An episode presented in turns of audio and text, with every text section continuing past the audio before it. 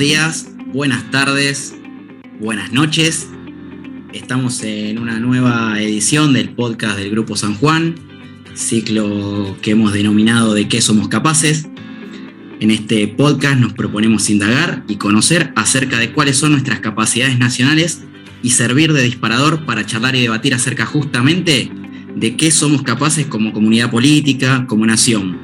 Básicamente cuáles son esos desafíos pendientes y cómo vamos a resolverlos con nuestras propias capacidades. Hablemos de capacidades nacionales.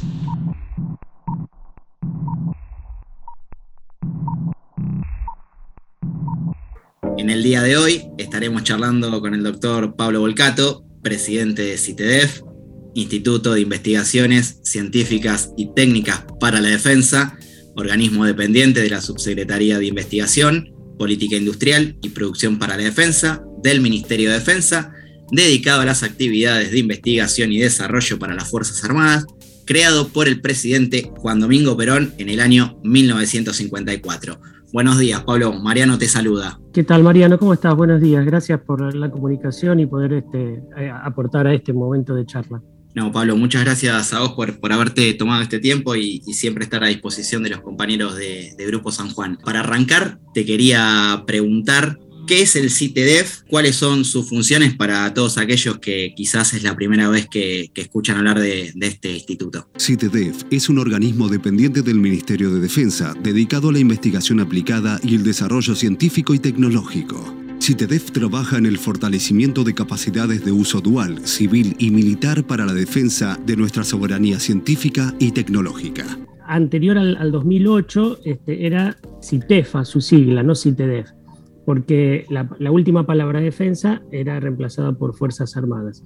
Ese, acrónimo de CITEFA todavía es muy pregnante y mucha gente lo sigue conociendo como CITEFA. En el año 54, en, el gobierno de Juan Perón, fue creado más o menos en una época en la que se eh, estaba conformando el sistema científico y técnico estatal y del país. Es cuatro años anterior a la creación de CONICET, por ejemplo, es más viejo que CONICET, es más o menos este, eh, contemporáneo con la creación del INTI, con el Instituto Antártico Argentino, eh, un poquito posterior a la creación de la Comisión Nacional de Energía Atómica, y su intención inicial eh, deriva de un departamento técnico que había en fabricaciones militares y que este, se transformó en, en, el instituto. El objetivo era dar apoyo de desarrollo tecnológico a las necesidades de las Fuerzas Armadas. Como todos ustedes saben, las Fuerzas Armadas, las el ejército, la Armada Argentina y, la Fuerza Aérea, requieren de,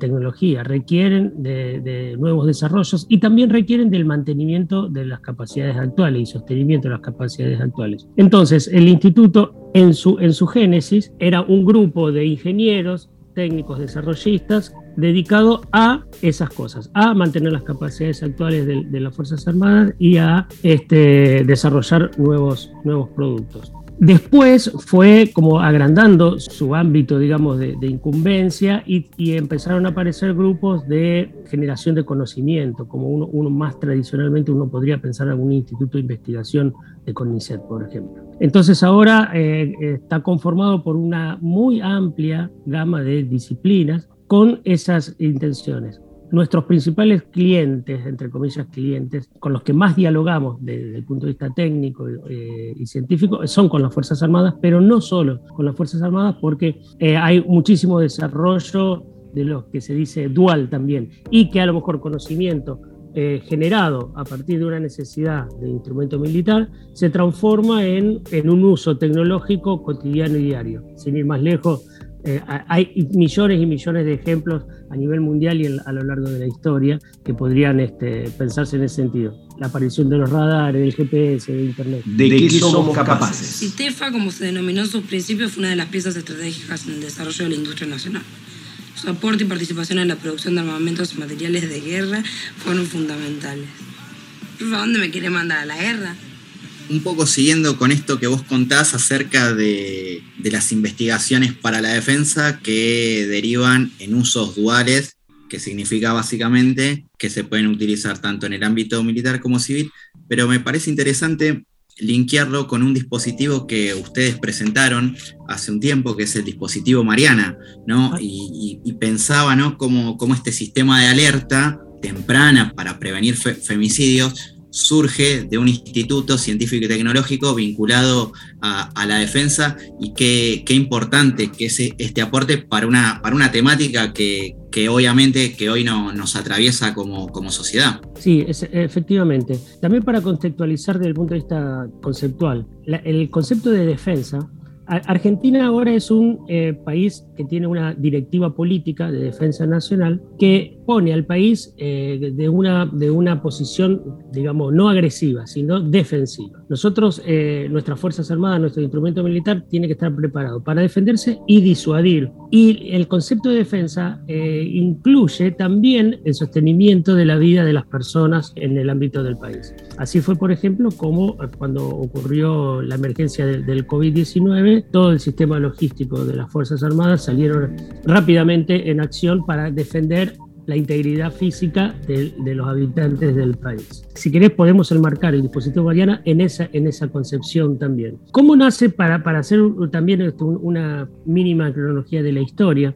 El dispositivo Mariana es eh, un, dispositivo de conectividad de, eh, punto a punto, de comunicación punto a punto entre dos objetos, dos cosas, que no requieren de la existencia de una red Wi-Fi, que no requieren de un Bluetooth, no requieren de nada, se comunican solamente entre ellos, entre ellos dos. Y pueden sí, en toda esa trama de datos de comunicación, tener un, parámetro de georreferencia, o sea, saber en qué, punto están, eh, etcétera, etcétera. Transmitir una alarma, transmitir una señal. Y el dispositivo Mariana entonces está pensado para que ahora uno lo lleve una potencial víctima y un potencial este, agresor eh, y que puedan sonar alarmas este, automáticamente sin necesidad de que la víctima tenga que recurrir a un botón de pánico o que tenga que hacer alguna acción, sino que automáticamente se dispare, por ejemplo, la violación de una, de una restricción perimetral. ¿Cómo nace esto? Nace hace muchos años años, y, no, para, no para el dispositivo Mariana, pero cuando digo muchos años estoy hablando de 10, 15, 20. Se había pensado en un dispositivo tecnológicamente posible de conexión punto a punto, sin necesidad de ninguna red externa, para una situación en un campo de operaciones. Por ejemplo, si hay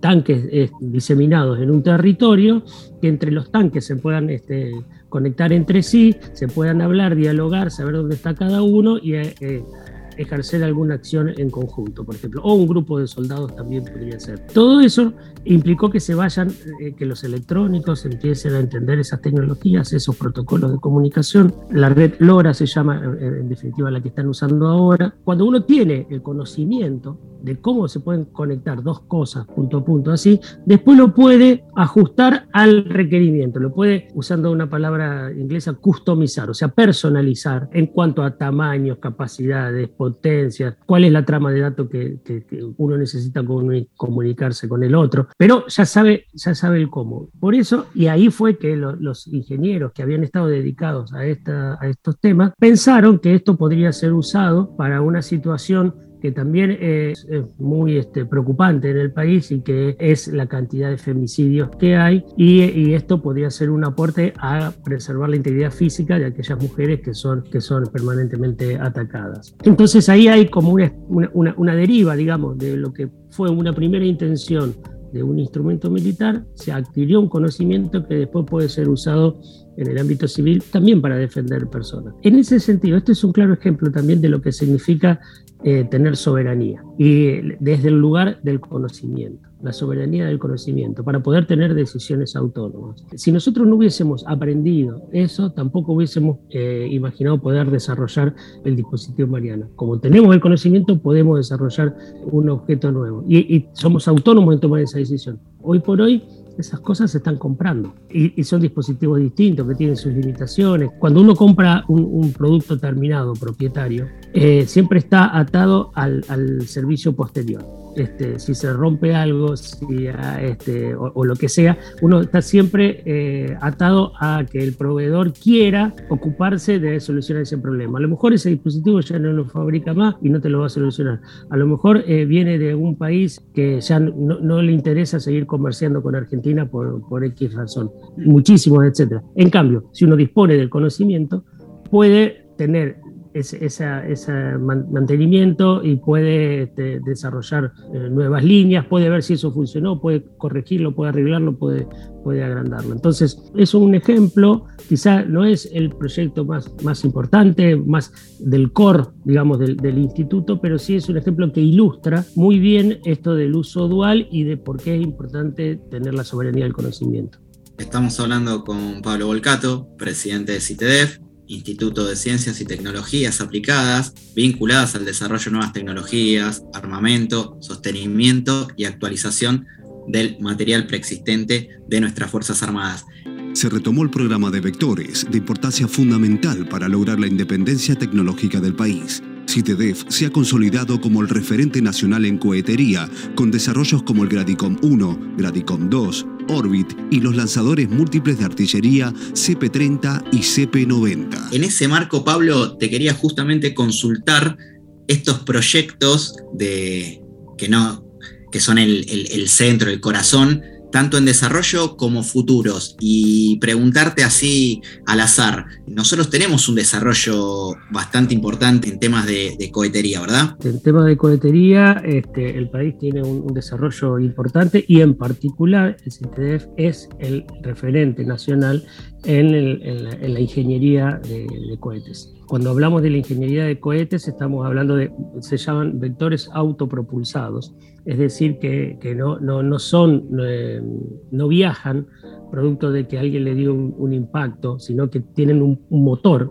interno que este, se despliega, se, desarrolla y, y, eso lo hace volar a ese, a ese cohete. Eso requiere tener tecnologías mecánicas, de la estructura, eh, requiere de ingenieros aerodinámicos porque toda la dinámica de vuelo es fundamental, requiere de químicos, muchos químicos, porque son los que elaboran el propulsante que conforma el motor cohete, eh, requiere de electrónicos porque este, toda la inteligencia que uno le pueda poner a ese vector este, de comunicaciones o no, o de guiado o de navegación, o de control requiere de, mucha electrónica. También para iniciar los procesos químicos se requiere electrónica. De manera que eh, en todos esos aspectos, el CITEDEF es autoridad de diseño eh, y, ha, tenido un desarrollo histórico de décadas, eh, prácticamente desde, sus inicios este, dedicado a estas cosas. Desde un punto de vista eh, defensivo y persuasivo, disuasivo, es que el país necesita tener también esa, esa posibilidad de, por ejemplo, en, lo que refiere a Fuerzas Armadas instrumento militar, eh, que el ejército argentino disponga de sistemas de lanzamientos de cohetes, de artillería. Entonces, el 1 de septiembre Hubo un este, ejercicio muy grande en Salinas del Bebedero, en San Luis, de toda la, escuela de artillería, una escuela de artillería este, donde también participaron no solamente el ejército, sino también la Armada y la Fuerza Aérea, donde se mostraron las distintas capacidades eh, en, este tema. Uno de esos fue que si te demostró un, desarrollo de una cohetera eh, para tirar dos tipos de municiones con dos calibres distintos y con alcances eh, distintos. ¿no? Se tiró con uno de ellos, con el alcance más corto, pero tanto el, sistema de la cohetera que va arriba de un camión, el sistema con el que ese camión apunta, eh, dispone la rampa,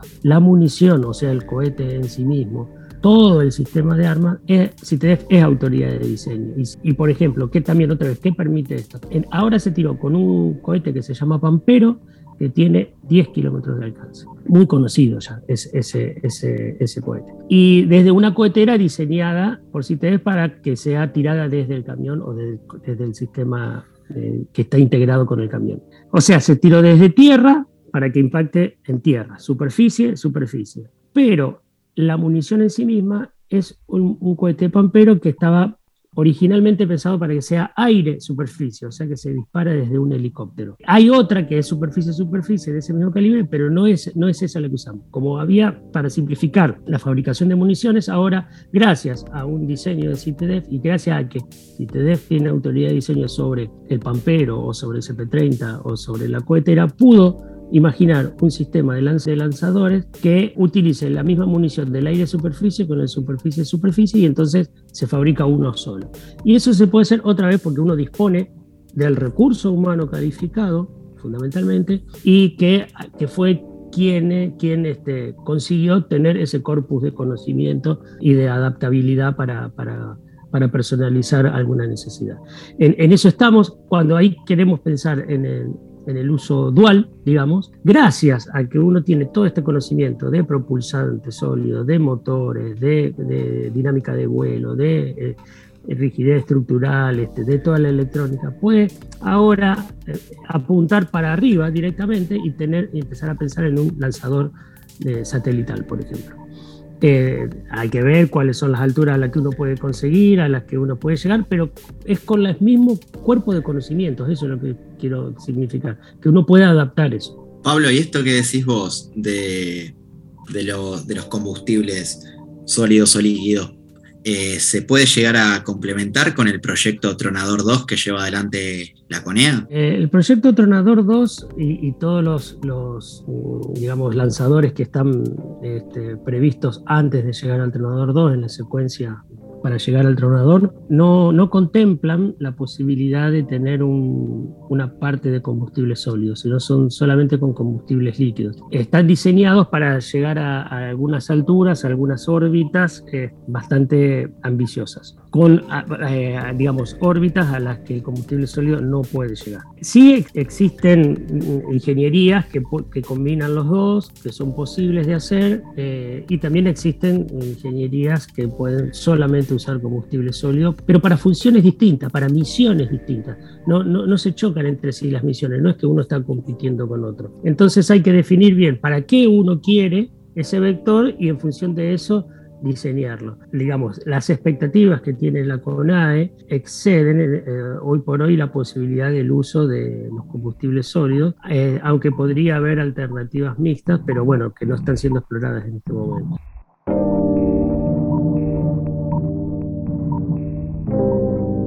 El Departamento de Química Aplicada, nosotros tenemos una larga tradición en el desarrollo de propulsantes sólidos para cohetes y misiles. Propulsantes sólidos de dos tipos diferentes, propulsantes compuestos en base a perclorato de amonio y un ligante plástico o de tipo elastómero y propulsantes homogéneos que cronológicamente son anteriores a los, a los otros y que constituyen realmente un desarrollo de lo que podría llamarse la pólvora sin humo. Son materiales que en ciertas circunstancias pueden detonar, pero que en un motor cohete eh, queman en forma, digamos, ordenada y previsible. Podcast de, qué somos capaces. Grupo San Juan ustedes también tienen proyectos vinculados a lo que son los simuladores, ¿no? Pienso en el caso del Neo Nahuel 2, que, se utiliza para, para simular escenarios o batallas entre blindados, tanques y, demás. ¿Qué nos puedes contar sobre, sobre esos proyectos, tanto los que han realizado en el pasado como las actualizaciones seguramente a futuro? Hay todo un departamento que es de guía de simulación en el instituto y hay un, desarrollo también histórico de una variedad de distintos tipos de simuladores que otra vez es a requerimiento. Es decir, viene el ejército y dice, yo necesito para entrenar a mis soldados sin demasiado, sin tener que estar gastando este, combustible, por ejemplo, en los blindados, necesito que aprendan a, manejar este, los subsistemas del, tanque, pero de una manera simulada. Por ejemplo, esto porque estoy haciendo referencia al León Nahuel. Entonces, el grupo de simulación empezó a entender cómo funciona ese subsistema y a hacer una simulación. Existen otros simuladores que ahora, ahora estamos en pleno momento de, actualizar y desarrollar nuevos, que son, por ejemplo, los SIMOA, que es el simulador de observador adelantado. Esto es una, el observador adelantado es uno de las de, la, de los eh, partes este, importantes para, para, ejecutar un tiro de artillería. Y entonces, eh, tanto el ejército argentino como la Armada en, en, escenarios reales necesita esa simulación y ejercita a cuáles son las órdenes que tiene que dar el observador adelantado a su director de control tiro, este, cómo corrige el tiro, cómo ve este, el, el lugar de impacto todos los procedimientos de doctrina que en realidad se tienen que hacer con un disparo real, se pueden entrenar en este tipo de simuladores. Otro simulador, el SIMRA o el SIMTAP, que son de, armas eh, portátiles y que pueden eh, eh, reproducir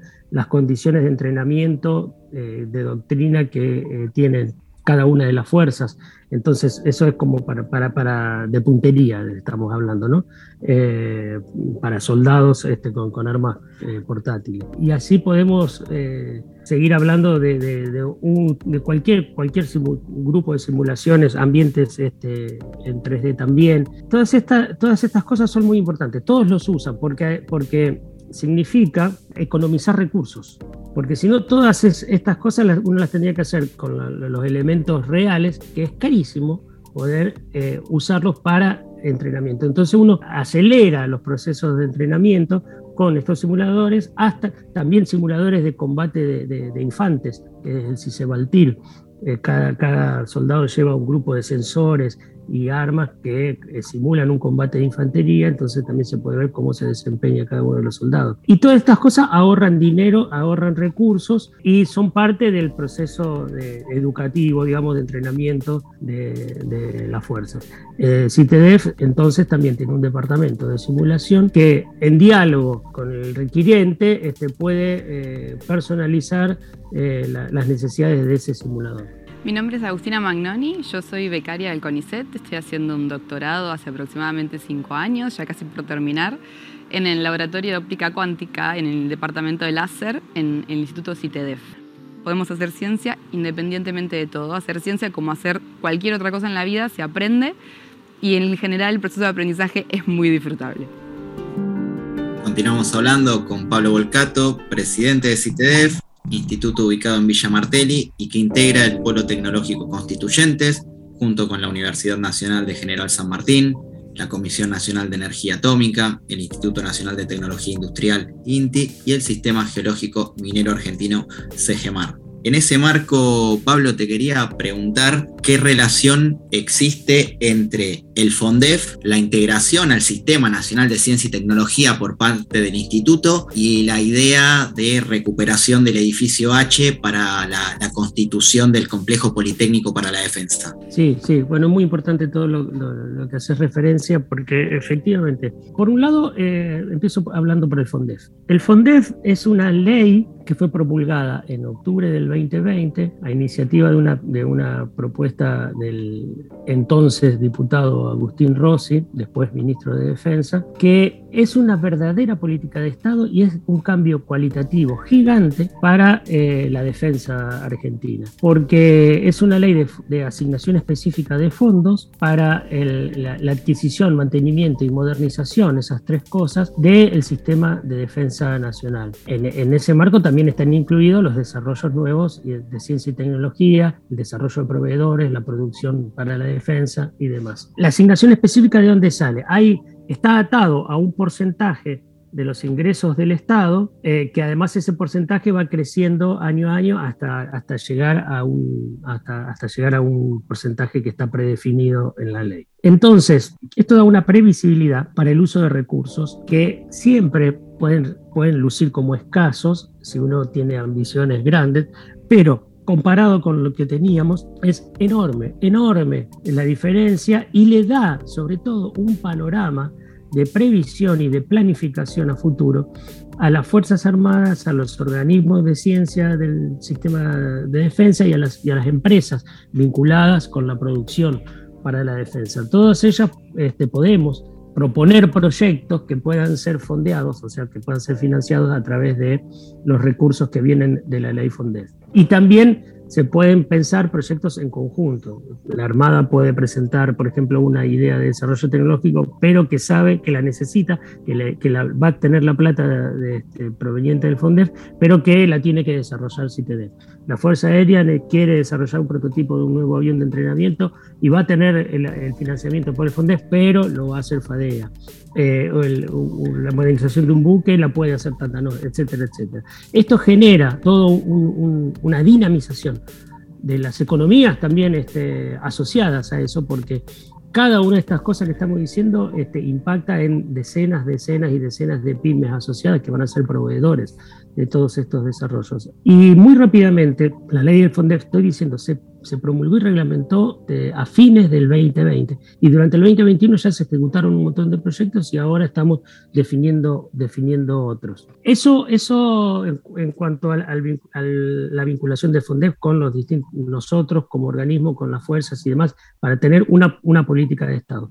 ¿Cómo estamos también eh, institucionalmente relacionados con el, con el Sistema Nacional de Ciencia y Técnica por fuera de la defensa. Hay un consejo, que se llama el Consejo Interinstitucional de Ciencia y Técnica, el CICIT, en el que se reúne una vez por mes y en el que participan los 18 organismos nacionales de ciencia y técnica reconocidos, que dependen de, bueno, eran nueve ministerios, antes de la fusión del Ministerio de Economía y Desarrollo Productivo y demás, era, pertenecían a nueve ministerios diferentes. Esos 18 organismos no sé si me voy a acordar de todos, pero como para tomar una referencia, es Parques Nacionales, el Instituto Antártico Argentino, el Banco Nacional de Datos Genéticos, el Instituto Nacional del Agua, por supuesto, CONICET, CONEA, CONAE, INTI, INTA, el INIDEP, que es el Instituto de Pesca, el IMPRES, que es el Instituto de Previsión contra Sismos, el CEGEMAR, como vos recién mencionaste, y los de defensa, el Servicio de Hidrografía Naval, el Servicio Meteorológico Nacional, el Instituto Geográfico Nacional, es CITEDEF también. Eso es una, una reunión conjunta que se hace una vez por mes y que también se definen, se coordinan, se proponen políticas eh, de Estado eh, que abarquen a todos. Y ahí nosotros y menciono a tres de esas. Una es el programa de fortalecimiento de recursos humanos en los organismos de ciencia y técnica que va a permitir el ingreso de personal altamente calificado de nivel de doctores preferentemente, en todos esos organismos que al día de hoy tenían muy poca cantidad de eh, profesionales de, ese, tipo. Ya hubo una primera etapa este año y en noviembre aparece la segunda etapa. Y va a ser un cambio cualitativo para muchos, para todos esos organismos que van a tener vacantes nuevas. Otro, otro programa, digamos, eh, iniciado por el Ministerio de Ciencia, que es quien coordina el CICIP, es el programa que se llama Equipar Ciencia. Muchos de estos organismos, y jurisdicciones también provinciales, este, estaban con la necesidad de adquirir equipamiento porque, este, porque se habían roto los que tenían, porque aparecen nuevas tecnologías. Siempre en ciencia y tecnología es necesario actualizar los equipos que son caros. Entonces se hizo un programa eh, que se llama Equipar Ciencia, en el que eh, los organismos pueden solicitar eh, la adquisición de equipamiento de mediano o gran porte. Hubo una primera etapa que cerró en mayo, en este momento en septiembre está cerrando la segunda etapa y cada uno de estos organismos ha tenido la posibilidad de adquirir esas, esas esos instrumentos. Y esto también es porque hay otra ley importante, muy importante, que fue promulgada también en este gobierno, que es la Ley de Financiamiento de Ciencia y Técnica, que también da un marco de previsibilidad y, planificación. En el mismo esquema de FONDEP tiene una asignación específica a la función ciencia y técnica del presupuesto, atada en este caso al PDI, no a los ingresos, pero eh, que también tiene una, una, curva, una rampa de crecimiento año a año hasta el 2030, y gracias a esa nueva asignación de recursos, por ejemplo, es posible lo de equipar ciencia. Otro de los programas es el de construir ciencia, que es para la recuperación de infraestructura. O, eh, recuperación o, directamente comienzo de, la construcción de una infraestructura civil para un instituto, para un museo de ciencias o para un complejo eh, tipo polo tecnológico. En ese marco nosotros propusimos, que son convocatorias abiertas, digamos que hay que concursarlas, eh, propusimos la recuperación del edificio H. Quien pase por, por la zona ahí del instituto, cerca de Tecnópolis, verá que hay una mole eh, de hormigón este, que es casi como un monumento al no hacer nada durante décadas. Ese es el edificio H y que nosotros estamos empecinados en poder este, recuperarlo. ¿Y qué pensamos que, que vaya ahí? Eh, va a ir vos bien dijiste, el complejo politecnológico para la defensa. Edificio H.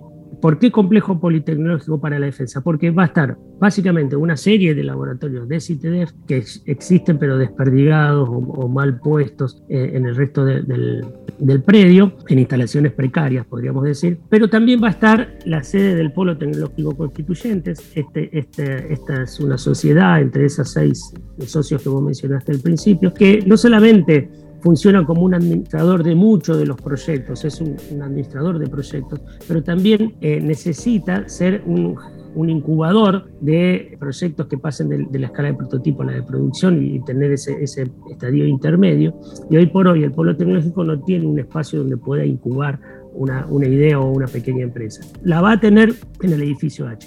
Y también va a ser, el edificio H va a ser la sede de la UNIDEF, que es la unidad, una unidad ejecutora de doble dependencia con ICET, con defensa, al estilo de cualquier instituto de CONICET. Va a conjugar esas, esos tres organismos, como va, a tener sede en el instituto, en el edificio H, y por eso es un complejo politecnológico, donde se pueden gestar ideas y se pueden llevar, gestar ideas desde el conocimiento básico en la UNIDEF, gestar ideas llegarlas a un desarrollo tecnológico con algún prototipo entregable, que sería CITEDEF eh, en, su, en, su, misión de conjunto principal, y también el escalamiento hacia el vínculo con el sector productivo a través del polo. ¿De qué somos capaces? Podcast. La permanente articulación con áreas gubernamentales y privadas y su elevada especialización han transformado a CITEDEF en una de las piezas fundamentales de este proceso histórico de desarrollo científico y tecnológico.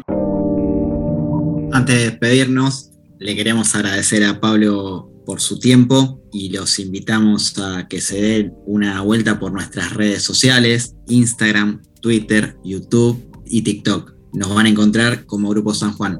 Pablo, muchísimas, muchísimas gracias por, por haberte tomado este tiempo para, charlar con nosotros.